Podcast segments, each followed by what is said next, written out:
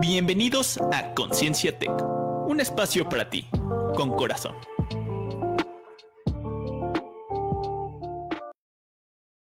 Uno. Hola, ¿qué tal? Muy buenas tardes a todos. Ya nos encontramos en nuestro programa de Conciencia Tech, como todos los viernes de 4 a 5 de la tarde, a través de la página de Conciencia Tech en Facebook, por ahí síganos y eh, la página de Tráfico 109, que es la estación de radio, de radio del Tecnológico de Monterrey en Puebla. Y, hoy estoy contento porque según ya hice la invitación, ya la había yo invitado a un programa con, eh, a platicar de algún tema en particular, como fue el síndrome del impostor, pero por ahí surgió la idea de invitarla a ser parte del equipo de, de Conciencia Tech Obviamente por condiciones de agenda y cuestiones así, pues no todos los viernes, pero sí un par de viernes tal vez al mes o cuestiones así podamos estar transmitiendo y grabando un programa con Yolanda Burgos. Ella es directora de carrera de Ingeniería Industrial allá en Campus Sonora, ¿verdad? Eh, Campus Sinaloa. Campus Sinaloa. Yo siempre confundo entre Sonora y Sinaloa, siempre me ando no, peleando. Ningún problema. Eh, y eh, gran colaboradora de, ya de nosotros como parte del equipo y era algo que necesitábamos dentro del equipo, que era la parte de la perspectiva femenina en estos temas de, de conciencia, porque anduvimos buscando y hicimos un promo y una vacante y, y aquí en el campus y nadie se, se animó a tomar esa estafeta y Yola con mucho gusto me aceptó esta invitación y la verdad pues te doy la bienvenida a tu primer programa ya como colaboradora de, de Conciencia Tech. Hola Yola, ¿cómo estás? Muy bien, David, muchísimas gracias y pues súper contenta de que me des la oportunidad de formar parte del equipo. Ya sabes que soy una apasionada de todo lo que tenga que ver con, pues, con el tema de liderazgo consciente, de ver cómo ponemos como seres humanos, no tanto como profesionistas, que por supuesto es muy importante, cómo impactamos la vida de nuestros estudiantes desde la perspectiva profesional, pero más que nada como seres humanos, cómo conscientemente impactamos positivamente. Y bueno, pues también ya sabes por ahí que ando muy, muy metida en los temas de equidad de género, de inclusión y pues también ahí en lo que pueda aportar eh, con, con, esta perspectiva, pues, pues encantada de, de, hacerlo. Y es precisamente eh, este tema el que, que vamos a tocar dentro de, de, Conciencia Tech. Tenemos que tener un, una perspectiva de esta parte de la equidad de género y de todos estos temas en los que te estás desarrollando y que hay una iniciativa importante por parte de la Escuela de Ingeniería y Ciencias del todo el Tecnológico Monterrey para eh, fomentar que las eh, chicas de nuestro país estudien carreras que tienen que ver con esta parte de tecnología, ciencias, y, cuestiones de este tipo, ¿verdad? Y tú eres parte de ese equipo inicial que empezó con, este, con esta temática y con esta parte que creo que es eh, coyuntural por parte de la Escuela de Ingeniería y Ciencias del TEC de Monterrey. Sí, es correcto, David. Fíjate que en agosto del 2019, específicamente el 19 de agosto del 2019, con el apoyo de pues el doctor Manuel Certuche, el decano nacional de la Escuela de Ingeniería, pues se hizo el lanzamiento nacional oficial en ese entonces de MIC, MIC, Mujeres en Ingeniería y Ciencias, eh, el cual está coordinado o compuesto, vaya, por, por cinco, cinco comités. El comité rector, el comité mentor, el comité promotor, la cátedra CHISTEM y el comité vinculador. Cada uno de estos con un objetivo particular que abonan al objetivo general de MIC. Ahora Ingenia, te, te, comento que hace unos seis meses ya mudamos a Ingenia, este, bueno, hay algunas cuestiones legales de, para tener que cambiar de nombre, pero conservamos la parte de mujeres en ingeniería y ciencia. Entonces, actualmente somos Ingenia, mujeres en ingeniería y ciencias, y continuamos este, con, con la organización de cinco comités. El objetivo de Ingenia como tal, pues es buscar cómo incluimos a la mujer y también buscamos que esa desigualdad en las oportunidades que nos toca este, enfrentar, sobre todo en las áreas STEM, como parte de la Escuela de Ingeniería y Ciencias, de ser parte de esa de la escuela, eh, podemos contribuir pues a que esa brecha sea cada vez más reducida, pues desde diferentes perspectivas. Y por eso cada uno de estos comités, por ejemplo, el vinculador pues se encarga de ver cómo vincularnos con organismos, empresas que estén llevando a cabo un movimiento similar, eh, hacer benchmarking y ver cómo nos fortalecemos y nos unimos, pues para poder impactar más positivamente tanto a nuestras profesoras como a nuestras estudiantes. Eh, tenemos el comité mentor, del cual actualmente soy la coordinadora nacional, y bueno, así como lo dice el nombre, se trata de desarrollar y promover iniciativas de mentoring para nuestras profesoras, para nuestras estudiantes, de manera, este, y, y ahorita en un reto más este, hablamos específicamente del mentoring, de manera que pues podamos, digamos, acelerar esa curva de aprendizaje y podamos nutrir el camino eh, pues de alguien que, que quiere crecer tanto profesionalmente como personalmente. Luego está la cátedra STEM, que es fortalecer pues a todas nuestras investigadoras. Está el comité promotor, pues que su función es eh, hacer promoción de eventos de, para que pues se animen a participar en diferentes conferencias, talleres, pues que nos fortalezcan en competencias tanto disciplinares como transversales. Y bueno, el último y no menos importante, el comité rector, cuya función es vigilar que dentro de la Escuela de Ingeniería y Ciencias del Tecnológico de Monterrey, pues realmente se apliquen las políticas por igual para este, pues quienes formamos parte de la Escuela de Ingeniería, que si sale una vacante, realmente como mujeres estemos en las mismas condiciones, David, que cualquiera de ustedes, sobre todo y así con lupa para puestos directivos, ¿no? Donde sí hay una desigualdad muy marcada. Oye, y eh, qué interesante esta parte de la organización de, este, de esta iniciativa como tal, que hoy se llama Ingenia, y que me eh, llama a mí poderosamente la, atención porque eh, a título personal, y esto lo hablo por mí, siento que en ocasiones, como tú mismo lo decías, yo tenía esa sensación de que inclusive aquí en la casa, en el TEC de Monterrey, esos puestos directivos eran, eh, había puros hombres.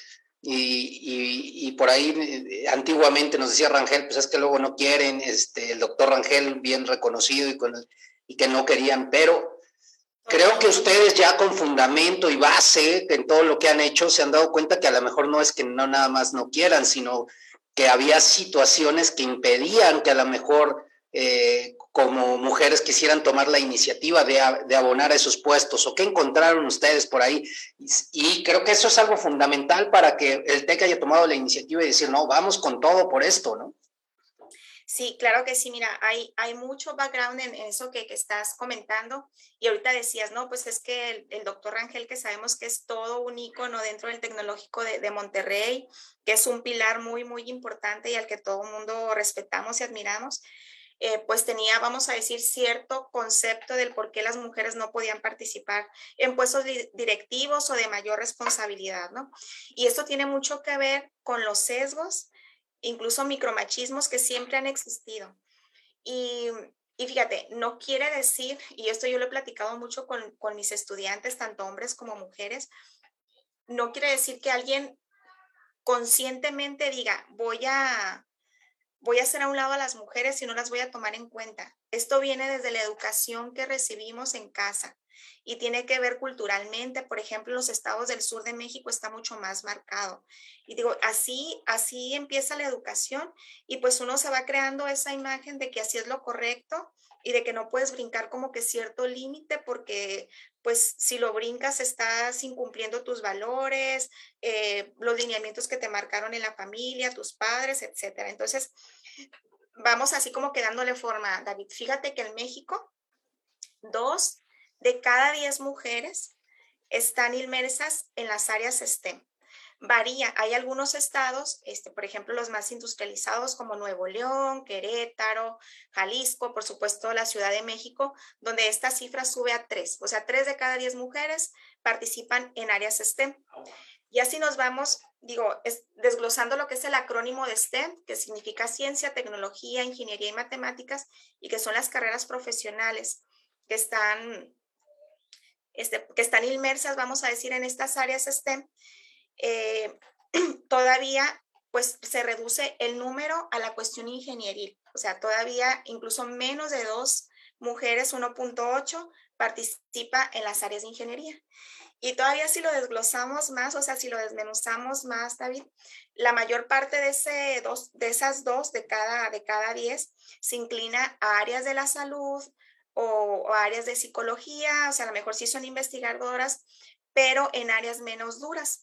Ya si nos vamos a, una, a carreras como mecatrónica, mecánica, eh, incluso computación, que es de las más bajas en participación por parte de las mujeres, pues ahí las cifras están todavía, todavía más tristes, ¿no? Entonces, esas son las cifras actuales.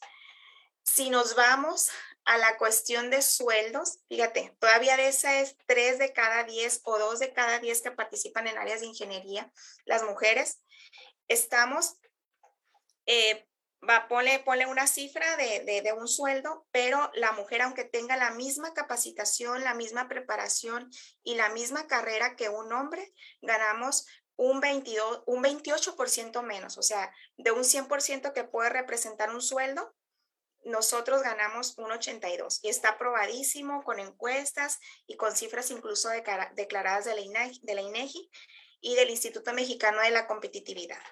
Entonces ahí son algunos datos interesantes pues para que puedas ver por qué nace esta preocupación, nace Ingenia y pues muchas otras iniciativas que existen en México y alrededor del mundo, que su objetivo principal es reforzar la participación de las mujeres en las áreas STEM.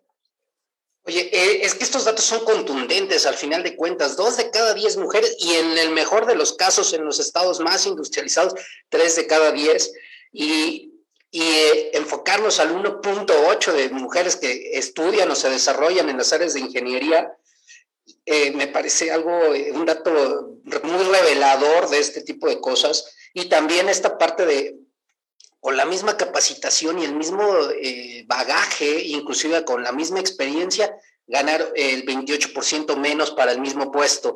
Realmente nos ve, bueno, desde mi perspectiva, creo que nos refleja un cierto sesgo o una cierta cultura machista en el país todavía y que pues vamos avanzando, pero yo como director de programa te diré, en el, nuevo plan de estudios de ingeniería mecánica tengo una chica de ingeniería, una sola mujer estudiando ingeniería mecánica y que todavía llegan eh, papás o familias completas a platicar conmigo y oiga, ¿no será que es una área donde... Eh, las mujeres no tendrían que estarse desarrollando. O sea, todavía hay ese tipo de preguntas eh, eh, eh, desde la perspectiva familiar o desde las creencias que traen cada familia acerca de este desarrollo profesional.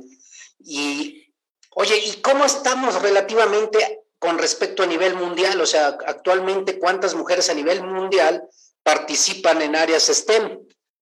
Fíjate que, mira, ya si nos vamos a nivel mundial, en los últimos 10 años ha habido un incremento del 40% de participación. Entonces, ahorita eh, a nivel mundial las estadísticas es que el 14%, el 14% de las mujeres participan en áreas STEM.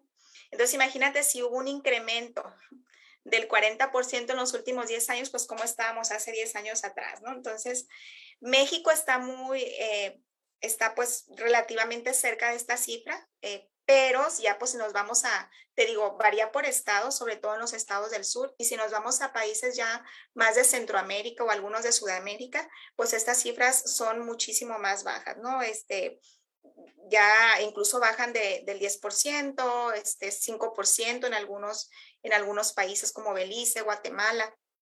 Entonces, sí hay diferencias muy, muy marcadas. Oye, oye, y cuando te propusieron esto, eh, esta parte de ser coordinadora del comité de mentoring, porque veo que por ahí, de hecho, ayer o antier vi publicado por ahí que, que soy mentora de STEM, ¿no? De varias profesoras en las redes sociales que vi, vi por ahí a dos de mis compañeras, Adriana Erika Martínez, que está aquí en Puebla, y a Claudia Garay, que estuvo un rato aquí en Puebla y ahora está en España, y que son parte de ese mentor, Indiana Guerrero, creo que son eh, por ahí parte de, la gente que está contigo en esta parte del mentoring eh, como tal, ¿no? Y ¿qué iniciativas tienes tú como mentoring para fomentar que las chicas estudien estas carreras y que se involucren en estas áreas? Mira, pues tenemos diferentes, eh, diferentes programas. Te digo, hace ratito te comentaba, tanto para fortalecer a nuestro equipo interno del TEC, a nuestras profesoras, porque estás de acuerdo que si nosotros no nos la creemos que podemos con las áreas STEM, que somos ingenieras y que hacemos investigación y que hacemos publicaciones, pues difícilmente vamos a poder proyectarla a nuestras estudiantes o futuras estudiantes. Entonces, tenemos diferentes vertientes este, para atender diferentes públicos. Eh, tenemos, por ejemplo, un programa eh, que pues espectacular, me encanta de verdad cuando yo hablo de él, pues no puedo evitar que se venga una sonrisa muy elocuente a, mi cara porque el trabajo que han hecho nuestras estudiantes de ingeniería para sacar el programa adelante y la autogestión que tienen actualmente el programa de verdad es espectacular. El programa del que te estoy hablando, David, se llama SACBE STEM. SACBE STEM nace en agosto del 2020, eh, liderado por por la doctora Ileana Ruiz en Campus Monterrey.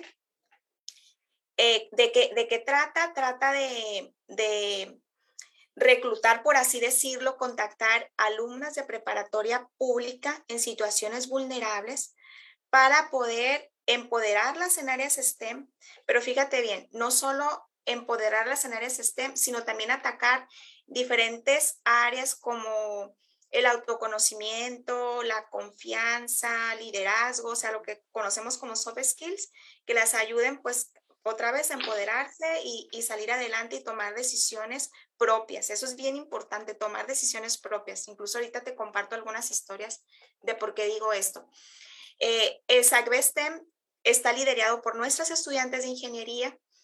Eh, ellos lo que hacen es, empiezan la promoción, tienen un programa, antes de iniciar cada semestre, ellos ya tienen una agenda bien concisa y precisa de qué va a suceder en cada momento del semestre. Entonces, en los primeros pasos, lanzan la convocatoria, invitan alumnas de preparatorias públicas, o sea, con un perfil determinado, eh, identifican sus necesidades, hacen, hacen su equipo interno de las alumnas de ingeniería, quienes van a ser mentoras de esas chicas de, de prepa y arman el programa de capacitación y mentoring a lo largo de todo el semestre. Si bien el eje medular de SACBESTEM son las sesiones de mentoring que tienen las alumnas de prepa con nuestras estudiantes, hay un seguimiento semanal, una sesión semanal.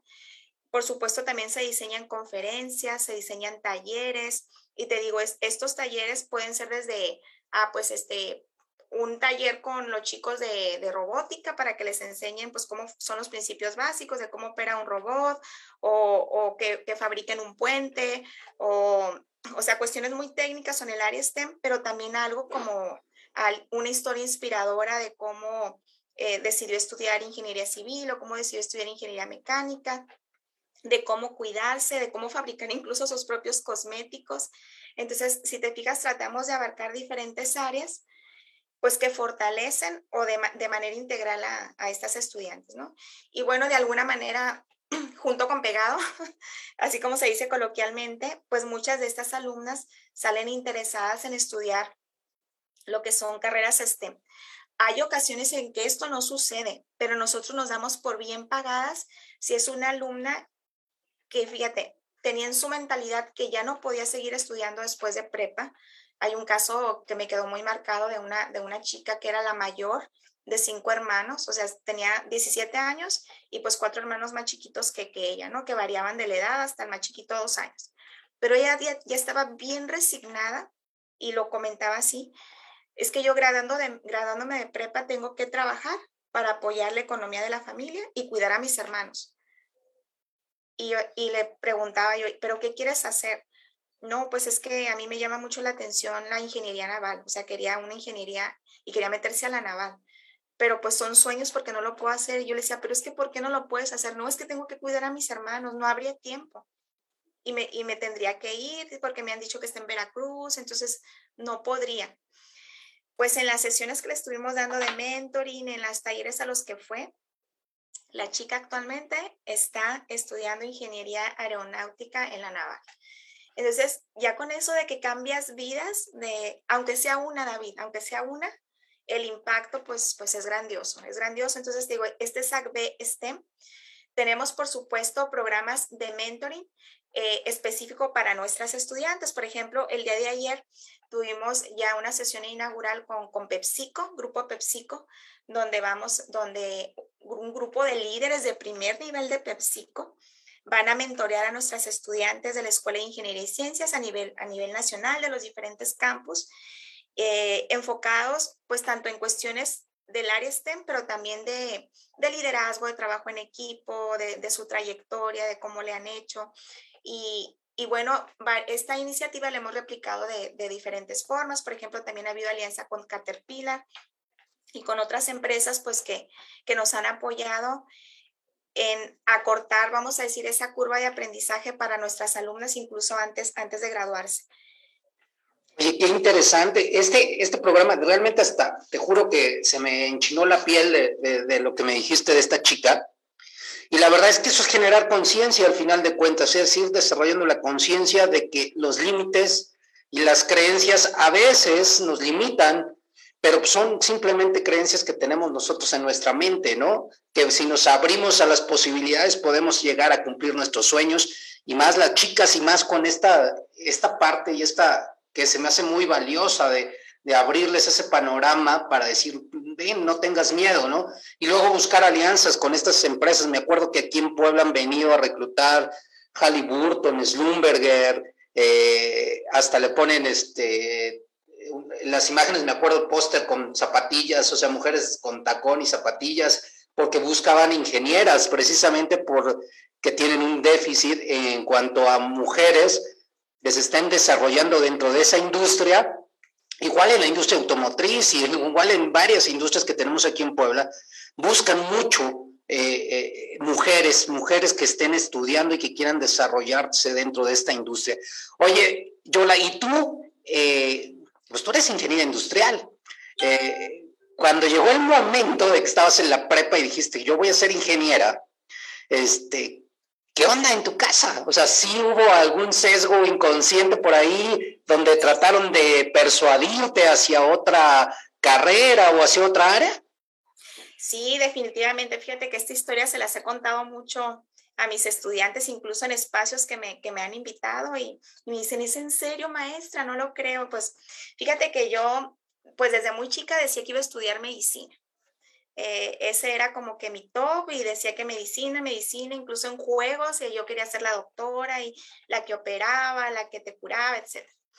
Eh, por ahí cuando estaba en segundo de prepa, eh, una, una tía muy allegada, que es doctora, me invitó a, eh, le tocó hacer una guardia, pues en aquel entonces se lo permitían porque pues yo menor de edad y me llevó, me llevó a, me dijo, eh, vamos a ver si es cierto que te gusta la medicina y le tocó hacer una guardia en un hospital en el área de urgencias y pues era Semana Santa y recuerdo que llegó una familia accidentada, o sea, algo traumático cada que me acuerdo, fue algo impactante para mí. Entonces empecé a ver correr doctores por todos lados, incluyéndola a ella, y yo sentada en un rincón observando, me quedé petrificada, así de que, ¿qué hago? ¿Qué hago para no hacerte tan larga la explicación? Fue mi prueba de fuego y dije, no, no quiero medicina, no quiero, o sea, no, creo que no voy a poder manejar algo así, fue fue un accidente de una familia donde murió la mamá, murió un niño, entonces, o sea, dije, no, no voy a poder manejarlo.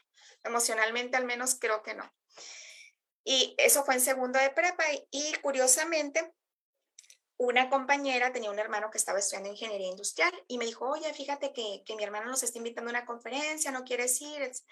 Pues ahí fue la primera vez que escuché hablar de ingeniería industrial. Yo vengo de una familia de cuatro hermanas, somos cuatro hermanas así continuas, soy la segunda, de las cuatro hermanas. Y mi hermana la mayor ya para ese entonces había entrado a estudiar licenciatura en informática, que ahí sí había, había muchas mujeres, había, había apertura, no era ingeniería, una licenciatura como tal. Y bueno, pues a mí me empezó a mover mucho, o sea, cuando vi la, me acuerdo la explicación de ese conferencista, me llamó mucho la atención, aparte que me gustaban siempre los números, se me facilitaba el análisis, etcétera.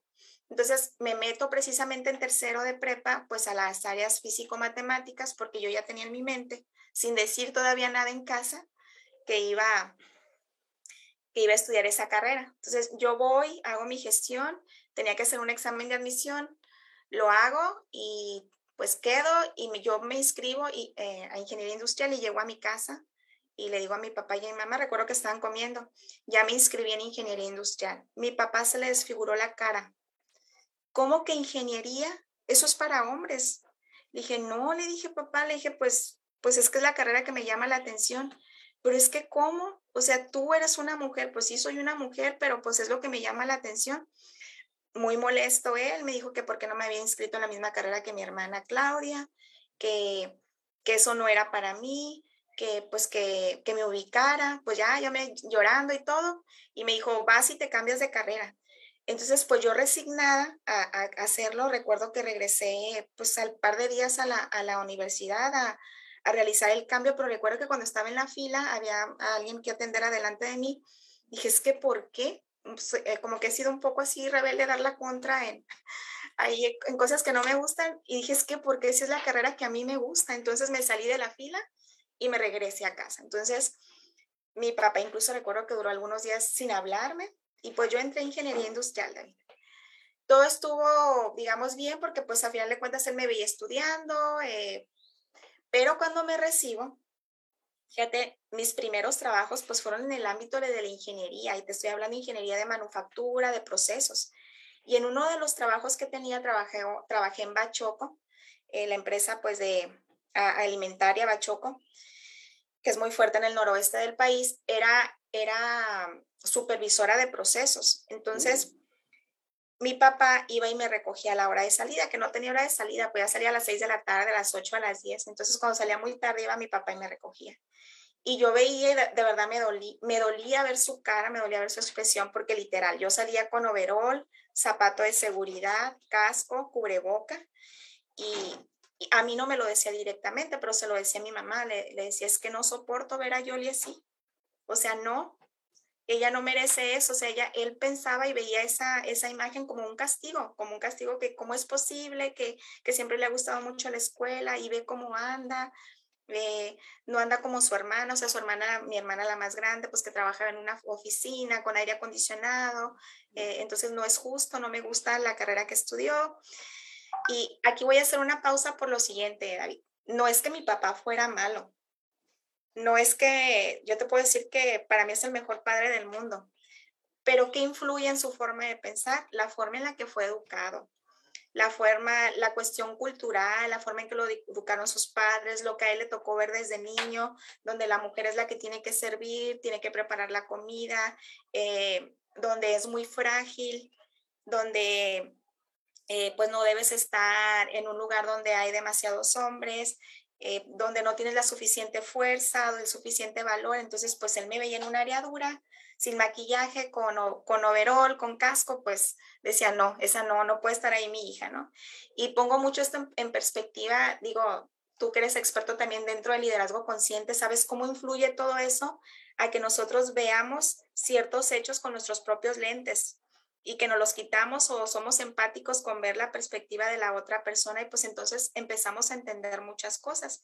Y digo, yo hago retrospectiva y digo, no es que juzgue a mi papá ahorita que pues que soy luchadora activa por, por la equidad de género, no, no estaba mal, o él estaba actuando de acuerdo a sus valores.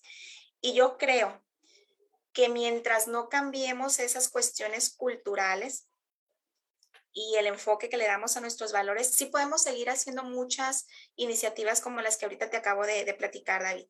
Pero si no hay un cambio sustancial así desde las entrañas, pues nos vamos a tardar, porque también para eso hay estadísticas. Dicen que si vamos con el ritmo de crecimiento de la participación de las áreas STEM de las mujeres, pues vamos a, pasar por allá en el 2115, o sea, más o menos por ahí una una consultora hizo una investigación y, tendríamos que pasar, o sea, casi 100 años para alcanzar como que la equidad de género con el ritmo de, crecimiento que estamos, que estamos teniendo actualmente. Y es que, sin duda alguna, las creencias, y no nada más las creencias, traemos cargas ancestrales porque así fueron educados nuestros abuelos, nuestros bisabuelos, eh, nuestros tatarabuelos, hay generaciones así de, de ir educando de esa manera, entonces nuestras creencias, como lo dicen, nos dictan, ¿no? Por, eh, y eso es muy cierto, Yola. De repente llegan aquí alumnos o, personas o sí, alumnos quejándose de sus papás de ciertas eh, acciones y actitudes. Y es precisamente cuando hay que voltearlas y decir, a ver, pues, él actúa desde su modelo mental, desde sus creencias, desde su forma de ver las cosas. ¿Por qué no empatizas con él y buscan un punto de acuerdo, no? Por ejemplo. Y definitivamente lo hacen con todo el amor del mundo, porque nosotros como papás, eh, pues nadie nos educó a ser papás. Entonces, este, pues vamos aprendiendo en el camino. Ahí, no es como la carrera profesional, estudiamos y nos dan un título, ¿no? Acá tenemos el título y luego aprendemos a ser papás, ¿no? Entonces, este, sí, sí es, eh, es algo interesante el ir desprogramándonos para programarnos con otras creencias distintas que nos permitan ver que si es, yo también tengo una hija y no sé en qué se vaya a desarrollar, apenas va a entrar a la prepa, pero si decide una carrera de este tipo o cualquier carrera, pues yo no voy a ser el, el, limitador o el que diga, no, es que eso es una carrera para hombres o es una carrera para, eh, o una carrera donde, de qué vas a comer o cuestiones así. Creo que la labor del papá de los papás hoy es estar ahí y apoyar para que las chicas se sientan seguras, se sientan seguras en un ambiente inseguro, porque el país es, en el entorno de seguridad del país está en contra de, las mujeres, ¿no? O sea, sí es muy peligroso para las mujeres, pero que dentro de ese ambiente inseguro en casa se sientan seguras con sus decisiones y se abran a la posibilidad de vivir eh, eh, a través de estas carreras STEM, eh, STEM, perdón, su desarrollo profesional. A lo mejor tú estabas súper feliz con el overall saliendo de, de, un turno pesadísimo, pero haciendo lo que te gustaba, ¿no? Sí, y mira, algo, algo bien importante, David. Eh, hace algunos, algunos meses, eh, recuerdo que puse por ahí en una de, mis redes, estaba promocionando una, una, conferencia que iba a haber precisamente de SACBE, de SACBESTE. Y, y, por ahí me, eh, me abordó una, una, persona y me dice, ay, qué padre la conferencia que están publicando y que no sé qué. Y me dice, pues ya ves que está muy de moda ese tema. Me dice, está muy de moda. Entonces, no es que esté de moda, no, no, no, no, definitivamente no es así. Perdón. Lo que pasa es que a través de la historia es momento como que de, de querer reaccionar, de, de, de ver qué hacemos activamente por que, se dé un cambio sustancial. Ejemplo, a través de la historia, David, solo 22 mujeres han ganado premio Nobel en áreas de medicina, física y química. Como bien sabemos en la historia, pues eh, María Curie fue la, la, primera, por ahí en 1903 con el Premio Nobel de Física, y luego pues repitió en 1911 con, con el Premio Nobel de Química, ¿no? Pero pues fue un boom así, hace poquito de hecho estaba la película y, varias de mis alumnos y alumnas me decían, maestra, es que pobre de, de María Curie, o sea, todo lo que tuvo que enfrentar, todo lo que tuvo que pasar, que la tachaba la sociedad. ¿Por qué? Porque no nos creían, o sea, no nos creen capaces y, o intelectualmente, físicamente, eh, que, que, un hombre, ¿no? O sea, no tenemos como que, pues otra vez esa capacidad de poder solucionar problemas en áreas duras Así, así lo tenía visualizado la sociedad como, como, cualquier, como cualquier hombre. Y fíjate que ahorita que hablábamos pues de que así fueron educados nuestros papás, nuestros abuelos, nuestros bisabuelos, o sea, haciendo retrospectiva, pues esto viene de, de siempre. Eh, alguna vez les decía a, los muchachos también, siento eh, quitarles esa idea perfecta que tenían, por ejemplo, de Platón y Aristóteles, los grandes filósofos a través de la historia, pero si había alguien que promovió, por ejemplo, que la mujer eh, pues era para servir al hombre, fueron estos, estos filósofos. Fíjate que la concepción de ellos era que la mujer era eh, pues un, un, ser con menos fuerza, con menos capacidad, que estaba para dar amor a los hijos, que, que estaba para el cuidado de, del hogar, para respetar a su esposo, para tenerlo contento, para complacerlo.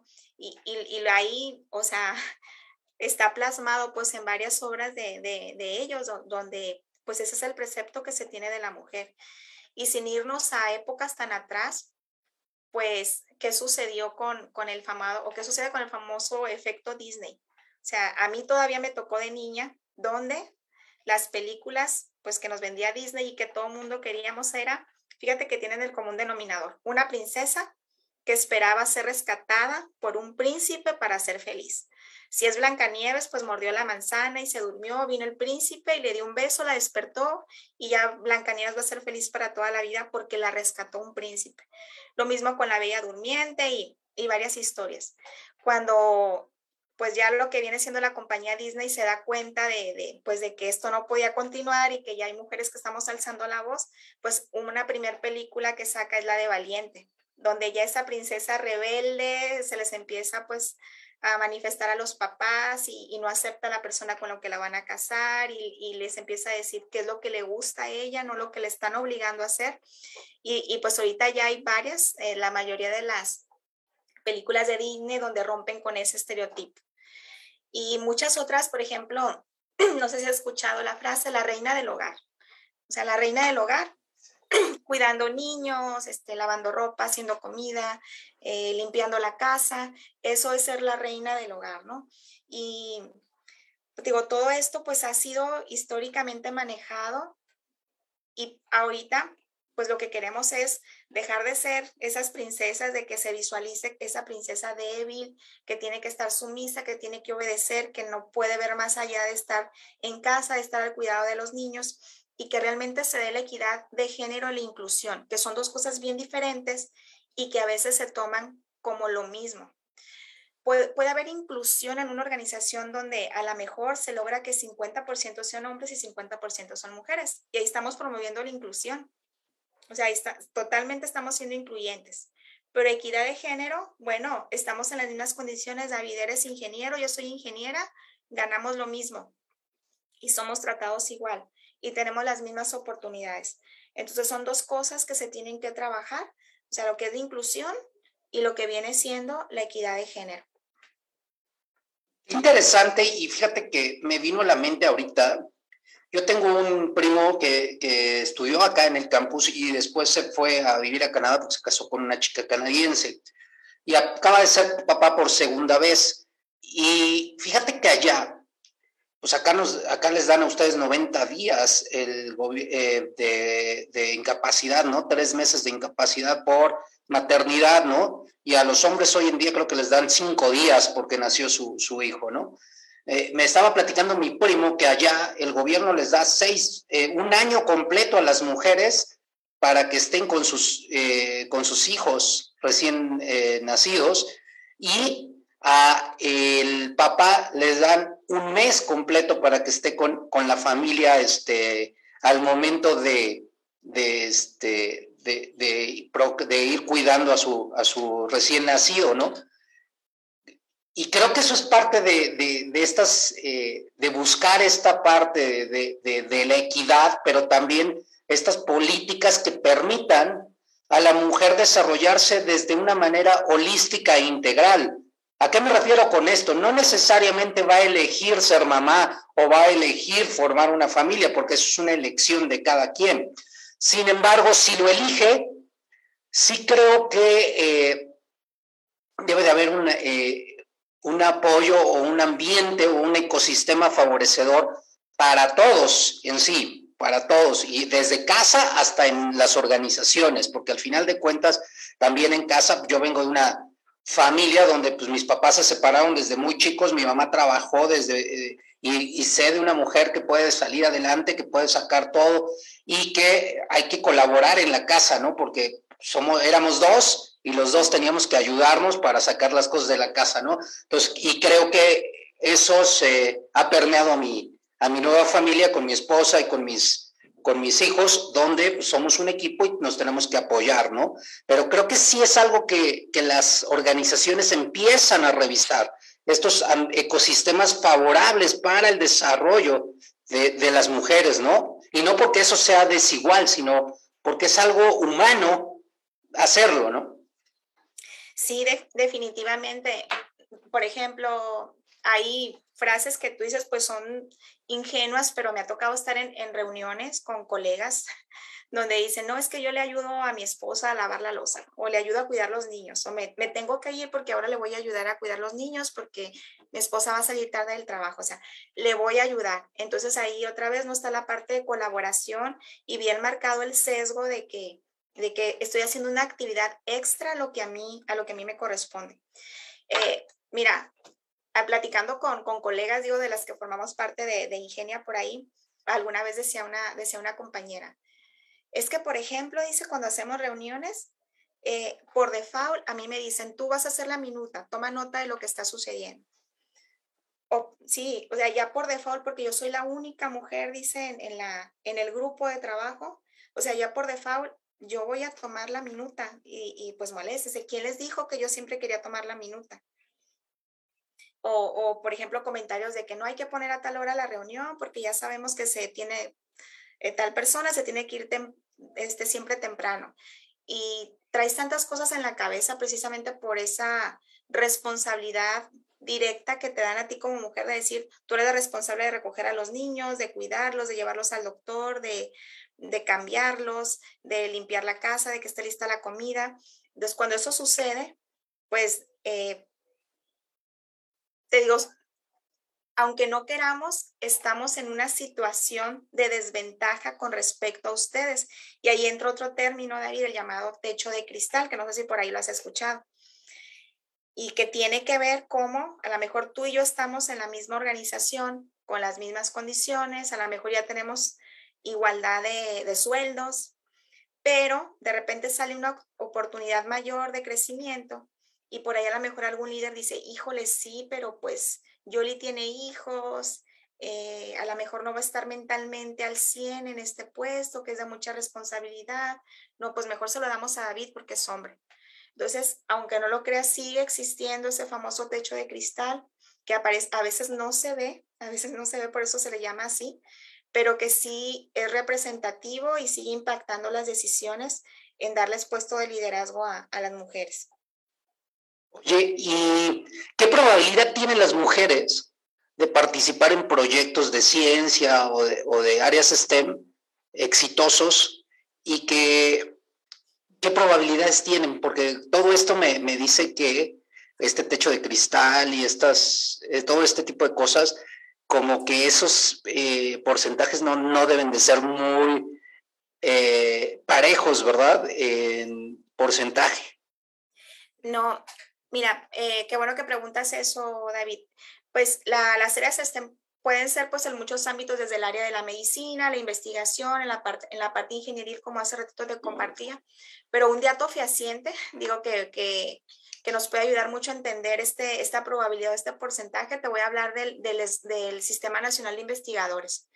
Ahí, por ejemplo, hay una minoría tremenda en las mujeres y esto se va acentuando, se va recrudeciendo por niveles. Como bien sabes, en el Sistema Nacional de Investigadores pues se, maneja primero cuando vas a ser candidato, candidata, el nivel 1, el nivel 2, el nivel 3. En el nivel 1, por ejemplo, solo del total de, de participantes, el 20% son mujeres. Esto se va recrudeciendo en un nivel 2, donde, fíjate, aparatosamente bajamos a un 5%. Y pues ya ni te hablo de un nivel, de un nivel 3, donde en un nivel 3 solo estamos en un 2% de, de participación.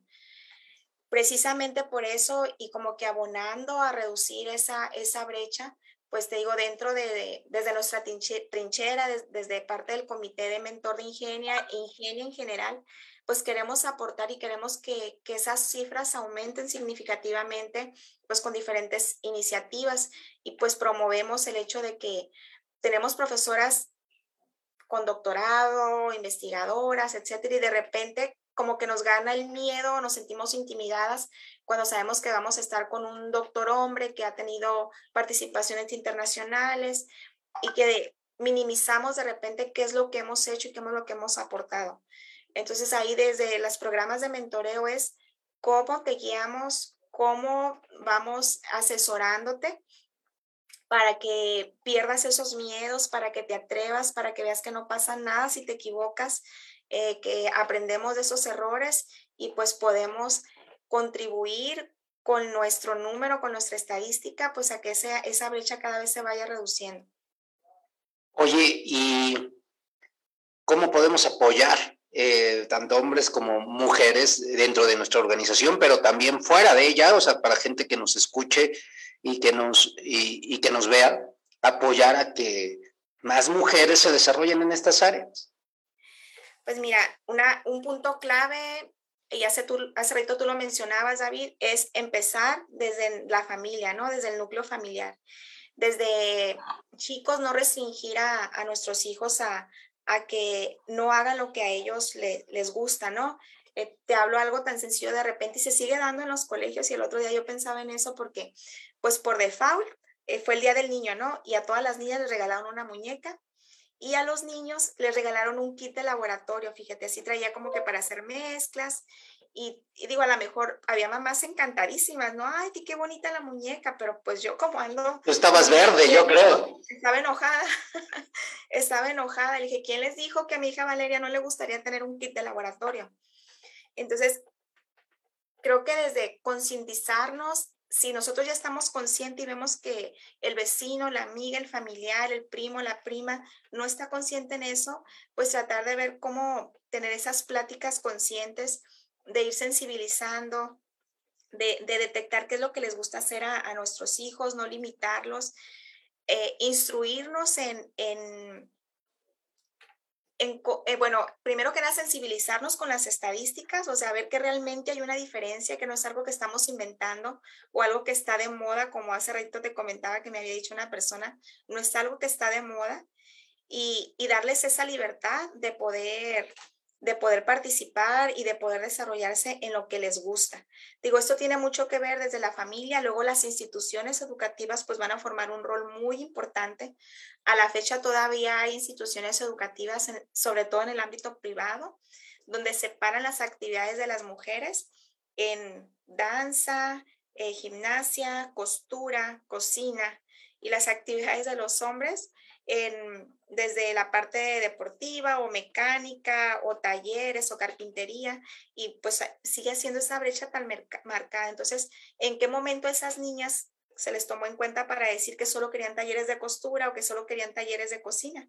Te aseguro que si encuestaran a más de una, no le va a llamar la atención este, participar en talleres de costura y va a querer armar este, su propio robot o va a querer construir una pieza, va a querer saber cómo trabaja un torno, cómo trabaja una fresadora. Entonces, eh, sería también las, las instituciones educativas y la otra, nosotros que estamos, David, pues en este mundo tan noble de la educación, pues ver cómo participar en conferencias, en talleres, que a veces podemos pensar que no impactan, que no impactan, pero pues predicar con nuestro ejemplo, con nuestra experiencia y, compartir para que pues todas esas estudiantes, todas este, niñas que de repente piensan que no tienen la capacidad, conozcan historias inspiradoras y vean que sí se puede, que sí se puede lograr queriendo. Oye, y desde esta perspectiva que me estás mencionando, en el campus, obviamente, en, donde tú estás, ¿cómo, eh, ¿cómo haces esta promoción para que más estudiantes lleguen a las carreras de ingeniería? Digo, allá tenemos ingeniería industrial, pero después pueden estudiar cualquiera de las ingenierías y, e irse después a, algún otro campus, ¿no? Sí, pues empezamos, David, desde la parte de, de preparatoria, incluso desde, desde secundaria. Eh, Existe la iniciativa también a nivel TEC y que seguramente la, has escuchado de patrones hermosos. Entonces, eh, próximamente, de hecho, va a haber ya nuestro campamento presencial. Eh, después de, dos años o más que no, que no tenemos presencialidad en, en el campamento de patrones hermosos, pero aquí se invita a niñas desde secundaria, pues también para promover las áreas STEM sí está un poquito más inclinado a las áreas computacionales, que hay un rezago muy significativo de las niñas en las áreas computacionales con respecto a los niños o a, los hombres. Y, y, pues iniciativas como patrones hermosos, como invitarlas a talleres, a charlas, muchas veces incluso lideradas por nuestras propias alumnas de ingeniería, ¿no?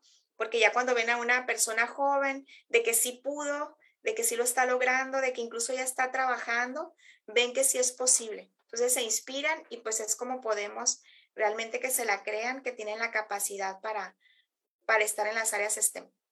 ¿Y cómo, eh, tú que estás liderando esto, cómo nos preocupamos por vincularlas ya cuando están por finalizar nuestro, este, en su carrera de ingeniería, ¿no? En este caso, contigo de ingeniería industrial, ¿cómo, cómo haces este, este match para que se puedan eh, incluir y se puedan eh, quedar inmersas en el, en el ambiente laboral así de una manera tersa, suave, no sé. Pues mira, hay, hay, varios puntos que tenemos a favor, digo, en sí en el modelo educativo del TEC. Y bueno, ahorita con el modelo TEC 21, pues ya ves que desde muy tempranos semestres ellas tienen, tienen vinculación, digo, tanto hombres como mujeres, con los famosos socios formadores, ¿no? Entonces, desde ahí ellas ya se están empoderando en ver cómo pueden dar soluciones factibles y exitosas a diferentes retos de la vida real. Pero ya con iniciativas ya más dirigidas, lo que viene siendo a las mujeres, eh, pues tenemos estos famosos programas de, de mentoreo, donde empresas líderes a nivel nacional, a nivel mundial, este, las contactan, o sea, organizamos charlas, pues para que escuchen historias de éxito o tengan sesiones de mentoring, por ejemplo, como la de PepsiCo que te digo que estamos por iniciar, y pues realmente se empoderen con estas historias y, y en todo momento no pierdan esa seguridad y convicción de que pueden lograrlo y de que todo es posible. Oye, y no me quería yo ir sin preguntar, y porque creo que esto es una reflexión bien importante, es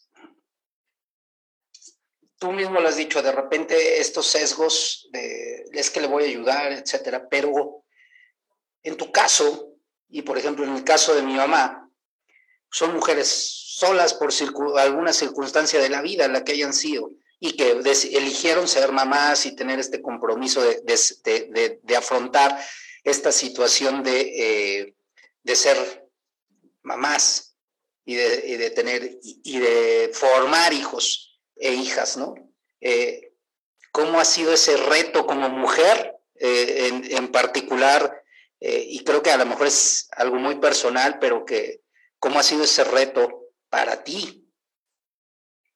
Sí, David, mira, por ahí una, normalmente cuando uno tiene un momento difícil o una crisis, que si lo pudiéramos dibujar como una gráfica, eh, sabemos que la crisis está, vamos a decir, estás en el hoyo, así se dice coloquialmente, estoy en el hoyo, o sea, estoy en el punto más bajo, ya toqué piso, ya estoy en un momento muy, muy difícil. Pero eh, sabemos que siempre en ese momento de crisis o en ese hoyo en el que te encuentras momentáneamente, pues solo tenemos dos opciones, o nos quedamos ahí abajo o vemos cómo salimos. Eh, particularmente, pues en lo, que, en lo que a mí me pasó, eh, por las circunstancias pues que uno no quiso, pero que me tocó ser mamá sola. Recuerdo mucho que, que como a las dos, tres semanas de ese suceso tan lamentable me decía una persona, es que, ¿cómo puedes andar caminando? ¿Cómo puedes andar aquí este, atendiendo a tus hijos? Eh, yo duré cuando me sucedió eso más de un año encerrada, no me bañaba, no comía, eh, de verdad, o sea, ¿cómo? Porque no podían creer, pues al mes de ese suceso, pues yo ya estaba dando clases en el TEC entonces les dice, te quedas analizando y pensando, pues como que dicen lo que no te mata te fortalece, ¿no? Entonces, si adoptas la postura de protagonista y de que pues tienes que hacer las cosas, si quieres salir adelante, te empoderas, lo haces y pues digo, en el caso particular de ser mamá, ser profesionista, pues me ha tenido que tocar organizarme en, en, varias, en varios ámbitos. Digo, te fortaleces y a la vez empoderas a quien estás liderando. A lo mejor de repente pensabas que tus hijos o no te habías dado cuenta que ya tenían capacidad de hacer muchas cosas, de irse caminando solitos a la escuela que te queda dos cuadras, que tú los llevabas en carro y dadas las circunstancias no te queda otra que se vayan caminando y nada más tú verlos de lejos. Entonces, eh, van surgiendo diferentes situaciones que te van fortaleciendo y luego que tú mismo o tú misma te sorprendes de lo que eres capaz. Si a mí me hubieran platicado hace años, yo te hubiera dicho, no, me muero, me muero si me pasa una situación de esas pero pues ya cuando te sucede, que te empoderas y que ves que no tienes otra opción y que estás consciente que no te quieres quedar en el hoyo, que necesitas salir adelante, pues te fortaleces y vas, pues vas día a día, pues cumpliendo con lo que te corresponde. Así es, David. Y creo que esto, esta parte consciente y que lo que hacemos consciente hoy, que no estamos en una situación eh, pues totalmente de inclusión y de equidad en este sentido en México, en las organizaciones, inclusive en las universidades y en las escuelas mismas. Eh, eso es la reflexión, hay que ir trabajando en ese sentido. y cómo, pues, aprendiendo sobre estos sesgos eh, inconscientes, sobre estos micromachismos y tratar de cuestionarnos como hombres nosotros eh, estas creencias y estos programas y estos modelos mentales que traemos propios de nuestra propia educación, irlos tratando de modificar, ¿no? y de abrirnos a, nuevos nuevos modelos que permitan esta inclusión y este desarrollo profesional de nuestras chicas y sobre todo en estas áreas de ingeniería, que realmente yo conozco profesionistas de ingeniería, mujeres altamente destacadas, con amplias capacidades y con una excelente organización como en es, tu caso y como muchas otras colegas que tengo aquí en el campus, que tienen mayor organización, tienen mayor eh, planeación, que se, eh, o sea, pueden manejar muchos entornos distintos y muchas cuestiones a la vez y que me parece eso admirable y que estamos en, en ese camino, eso es importante, que estamos ya en ese camino y que no nos podemos detener porque pues necesitamos, los que tenemos hijos, dejarles un mundo mejor a los hombres y a las mujeres y este, para que se puedan desarrollar de manera equitativa y, y, este, e inclusiva, ¿no? Eh, porque si no, pues seguiremos con esto y, creo que es momento de avanzar, como tú lo dices, y, no es que esté de moda, no es, no es una moda, es algo que pues, nos está permitiendo avanzar paso a paso y Esperemos que podamos dar pasos agigantados y no llegar al 2115, que ni tú ni yo vamos a estar aquí, y empezar a ver resultados que se pueda hacer antes, ¿no? Sí, así es, David, sí. Es, es que en ocasiones me ha tocado que, que alguien me, me, comente, es que ve cómo, es, cómo estamos aquí en el país de México, ¿tú crees que realmente se pueda lograr un cambio? Digo, a lo mejor si solo participamos, digo, tú o yo, pues por supuesto que se va a tardar muchísimo en lograr un cambio y ese cambio va a ser imperceptible. Pero por más chiquito que sea el esfuerzo, te aseguro que, que sí va a haber un efecto positivo. Estamos sumando. Y si hay otras dos personas que piensan como tú y como yo, pues eso ya se está multiplicando por dos y luego por tres, por cuatro. Entonces, es tener esa mentalidad activa, no solo quedarnos observando, David, y escuchar las estadísticas eh, tristes o, o de desigualdad, sino ver cómo participamos activamente a que realmente haya, haya un cambio. Y la última pregunta para cerrar. Dentro de este programa de Ingenia, ¿hay hombres participando también? Sí, fíjate, en el comité mentor actualmente tenemos a tres y lo más padre ahora con el, con el la alianza que estamos haciendo con PepsiCo para mentorear a nuestras estudiantes, por primera vez vamos a tener a hombres mentores. Fíjate que lo comentamos mucho porque en cualquier otro programa teníamos mentoras mujeres. Y una vez, pues ahí platicando con el equipo, a ver, si somos quienes estamos promoviendo la inclusión y la equidad, debemos ser ejemplo de eso. Entonces, de repente sí también había algún, me tocó escuchar los alumnos que querían participar en SAGVE STEM y me decían, maestro, es que está bien padre esa iniciativa, pero me dicen que solo aceptan mujeres. Entonces ya hay hombres también en SACB, en SACB estén participando. Y creo que, pues desde esa perspectiva, o sea, realmente estamos promoviendo que queremos igualdad, porque si queremos igualdad, equidad y estamos excluyéndolos a ustedes, pues como que no estamos cumpliendo realmente con, con ese objetivo. E, eso me, me, da mucho gusto porque sí veía yo las iniciativas y digo, pues es que no veo a, ningún hombre, a lo mejor no nos aceptan, a lo mejor no estamos para participar, pero, pero qué bueno que, me dices esto para todos los que estemos interesados en esta promoción, para que se sumen eh, un granito de arena más a que todos eh, promovamos que las mujeres estén participando en estas áreas, sobre todo si les gusta, si les gusta mucho estas áreas, pues son su área y van a ser muy felices desarrollándose profesionalmente. Eh, y las invitamos a que lo prueben y lo estudien, porque sin lugar, lugar, a dudas van a ser muy felices, porque si te gustan las mates, la ciencia, la investigación, la tecnología, la ingeniería, pues ahí debes de estar, eh, y no importando eh, esta parte de, de, de, de, tu sexo de tu de ser hombre o mujer, ¿no? Ahí debes de estar porque ahí vas a ser feliz.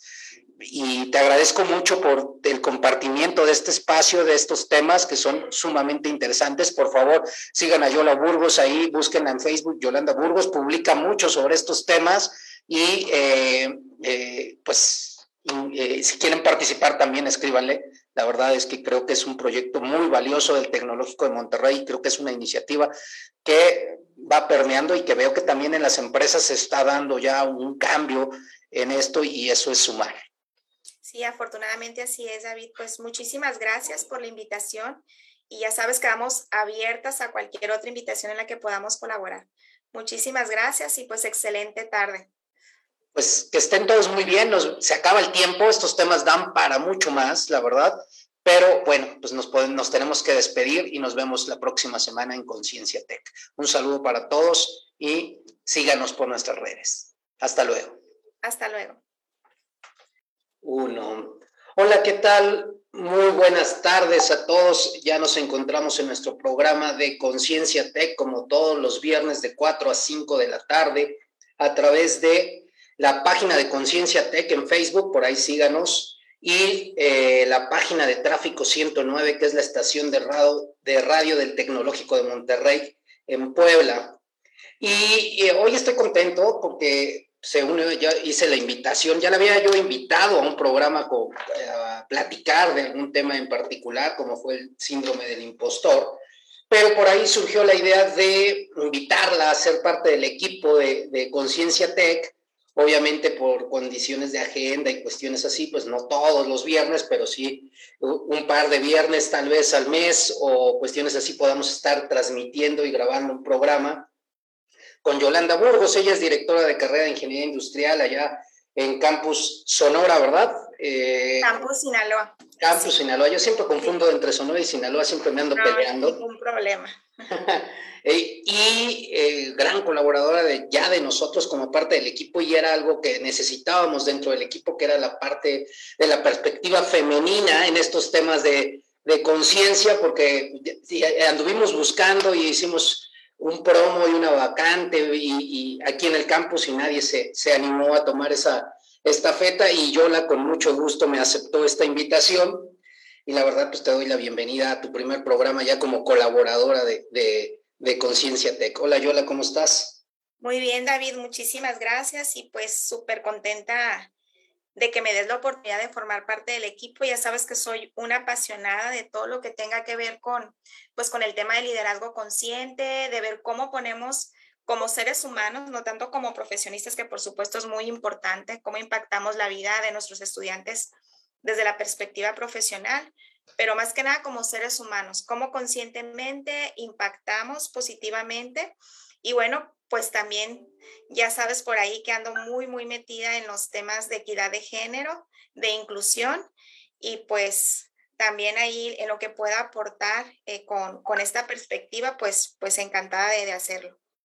Y es precisamente eh, este tema el que, que vamos a tocar dentro de, de, Conciencia. Tenemos que tener un, una perspectiva de esta parte de la equidad de género y de todos estos temas en los que te estás desarrollando y que hay una iniciativa importante por parte de la Escuela de Ingeniería y Ciencias del todo el Tecnológico Monterrey para eh, fomentar que las eh, chicas eh, de nuestro país estudien carreras que tienen que ver con esta parte de tecnología, ciencias, y, cuestiones de este tipo, ¿verdad? Y tú eres parte de ese equipo inicial que empezó con, este, con esta temática y con esta parte que creo que es eh, coyuntural por parte de la Escuela de Ingeniería y Ciencias del TEC de Monterrey.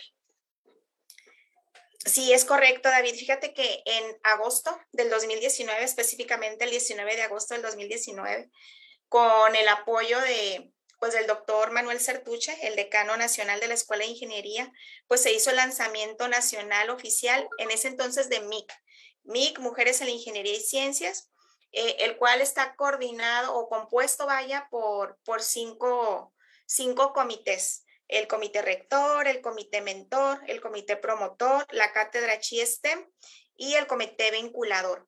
Cada uno de estos con un objetivo particular que abonan al objetivo general de MIC, ahora Ingenia, te, te, comento que hace unos seis meses ya mudamos a Ingenia, este, bueno, hay algunas cuestiones legales de, para tener que cambiar de nombre, pero conservamos la parte de mujeres en ingeniería y ciencia. Entonces, actualmente somos Ingenia, mujeres en ingeniería y ciencias, y continuamos este, con, con la organización de cinco comités.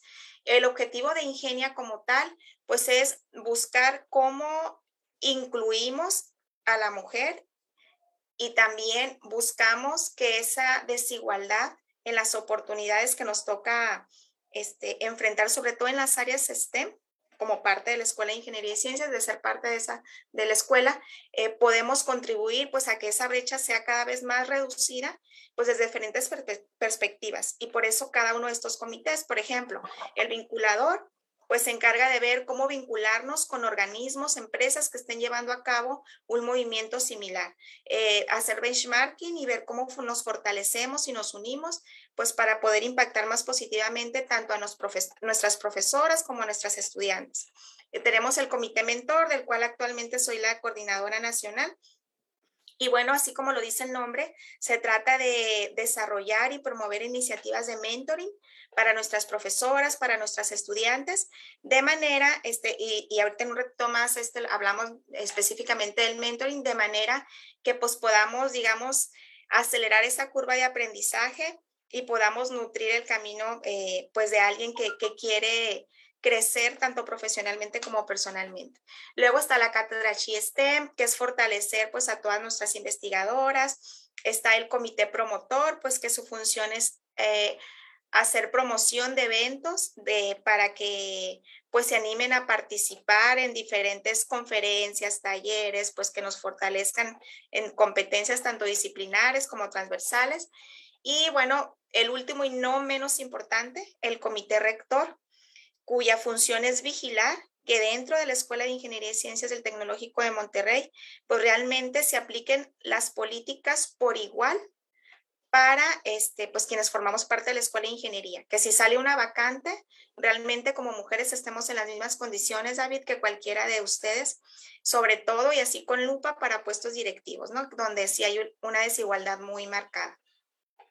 Oye, y eh, qué interesante esta parte de la organización de, de, este, de esta iniciativa como tal, que hoy se llama Ingenia, y que me eh, llama a mí poderosamente la, la atención porque eh, a título personal, y esto lo hablo por mí, siento que en ocasiones, como tú mismo lo decías, yo tenía esa sensación de que inclusive aquí en la casa, en el TEC de Monterrey, esos puestos directivos eran, eh, había puros hombres. Y, y, por ahí eh, antiguamente nos decía Rangel, pues es que luego no quieren, este, el doctor Rangel bien reconocido y, con y que no querían, pero creo que ustedes ya con fundamento y base en todo lo que han hecho se han dado cuenta que a lo mejor no es que no nada más no quieran, sino que había situaciones que impedían que a lo mejor eh, como mujeres quisieran tomar la iniciativa de, abonar a esos puestos o qué encontraron ustedes por ahí. Y, creo que eso es algo fundamental para que el TEC haya tomado la iniciativa y decir, no, vamos con todo por esto, ¿no? Sí, claro que sí. Mira, hay, hay mucho background en, eso que, estás comentando. Y ahorita decías, no, pues es que el, doctor Rangel, que sabemos que es todo un ícono dentro del tecnológico de Monterrey, que es un pilar muy, muy importante y al que todo el mundo respetamos y admiramos eh, pues tenía, vamos a decir, cierto concepto del por qué las mujeres no podían participar en puestos directivos o de mayor responsabilidad, ¿no? Y esto tiene mucho que ver con los sesgos, incluso micromachismos que siempre han existido. Y, y fíjate, no quiere decir, y esto yo lo he platicado mucho con, con mis estudiantes, tanto hombres como mujeres, no quiere decir que alguien conscientemente diga, voy a, voy a hacer a un lado a las mujeres y no las voy a tomar en cuenta. Esto viene desde la educación que recibimos en casa y tiene que ver culturalmente. Por ejemplo, los estados del sur de México está mucho más marcado. Y digo, así, así empieza la educación y pues uno se va creando esa imagen de que así es lo correcto y de que no puedes brincar como que cierto límite porque pues si lo brincas estás incumpliendo tus valores, eh, los lineamientos que te marcaron en la familia, tus padres, etcétera. Entonces, vamos así como que dándole forma, David. Fíjate que en México dos de cada diez mujeres están inmersas en las áreas STEM.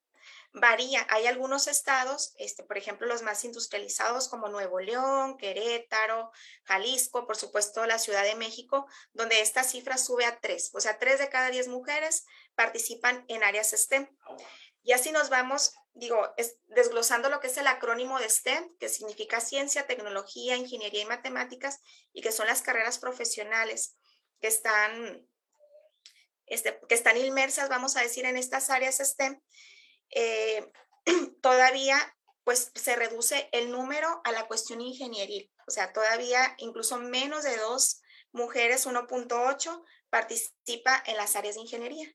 Y todavía si lo desglosamos más, o sea, si lo desmenuzamos más, David, la mayor parte de, ese dos, de esas dos de cada, de cada diez se inclina a áreas de la salud o, o áreas de psicología, o sea, a lo mejor sí son investigadoras, pero en